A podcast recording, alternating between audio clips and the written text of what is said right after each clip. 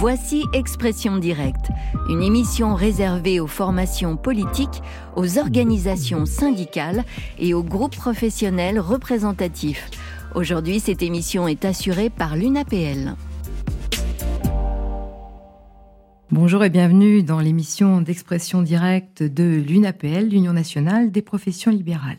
Le 14 février prochain, Christophe Sens, expert comptable et commissaire en compte, succédera à Michel Picon à la présidence de l'UNAPL. Aujourd'hui, nous le recevons dans cette émission d'expression directe. Christophe Sens, bienvenue.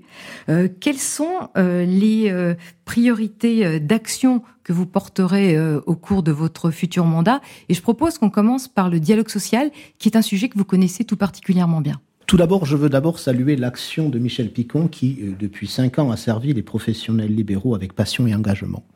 Et tout naturellement, c'est dans cette continuité que je vais euh, poursuivre le travail qui a été mené, notamment dans le cadre du dialogue social, puisque euh, c'est un sujet qui m'a été confié très tôt par le président Picon et notamment euh, en intégrant euh, le bureau de l'association du développement du dialogue social dans le secteur des professions libérales.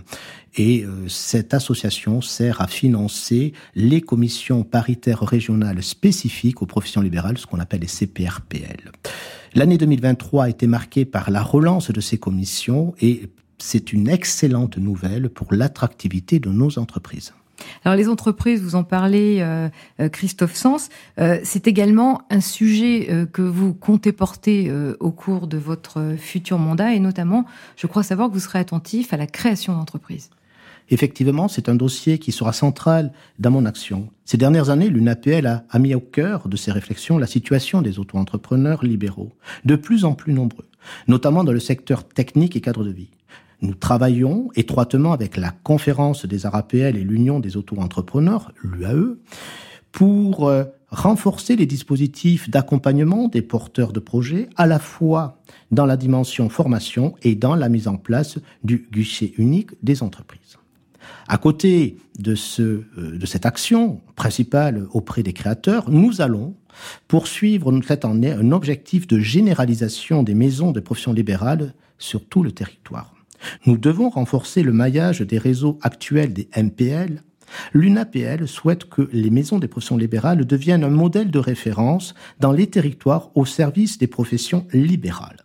Cette généralisation progressive des MPL permettra de disposer de points d'ancrage pour les professions libérales au plus près des territoires. Au-delà de la création d'entreprise, quelles sont les autres priorités que vous comptez porter? La première, c'est de faire aboutir la réforme actuelle qui est la refonte de l'assiette des cotisations des travailleurs indépendants. Et de notre côté, c'est également de poursuivre le rapprochement entre le FIF PL et le FAF-CEA dans le cadre de la formation continue. Et évidemment, vous en conviendrez, je ne peux euh, non plus oublier le dialogue social pour faire que les CPRPL actuellement et la sécurisation de leur financement soient bien assurés.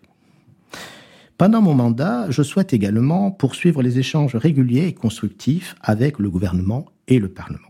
La qualité de dialogue qui a été établie sous la présidence de Michel Picon est précieuse pour pouvoir défendre nos spécificités. Les intérêts des professions libérales, souvent oubliés, doivent continuer d'être pris en compte. Rappelons-nous, nous représentons près d'une entreprise sur trois. Nous allons également euh, saisir la question de chômage et de l'emploi, thématique qui sera bien sûr au cœur de notre action.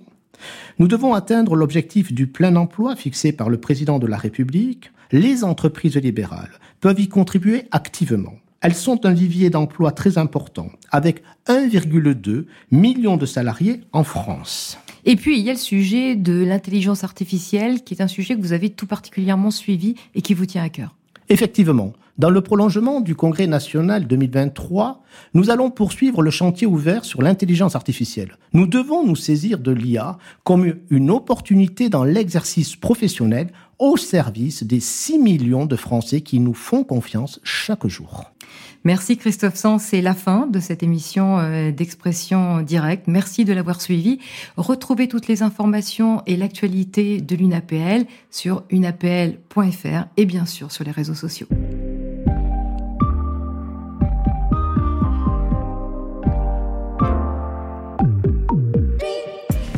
C'était Expression directe avec ce soir l'UNAPL.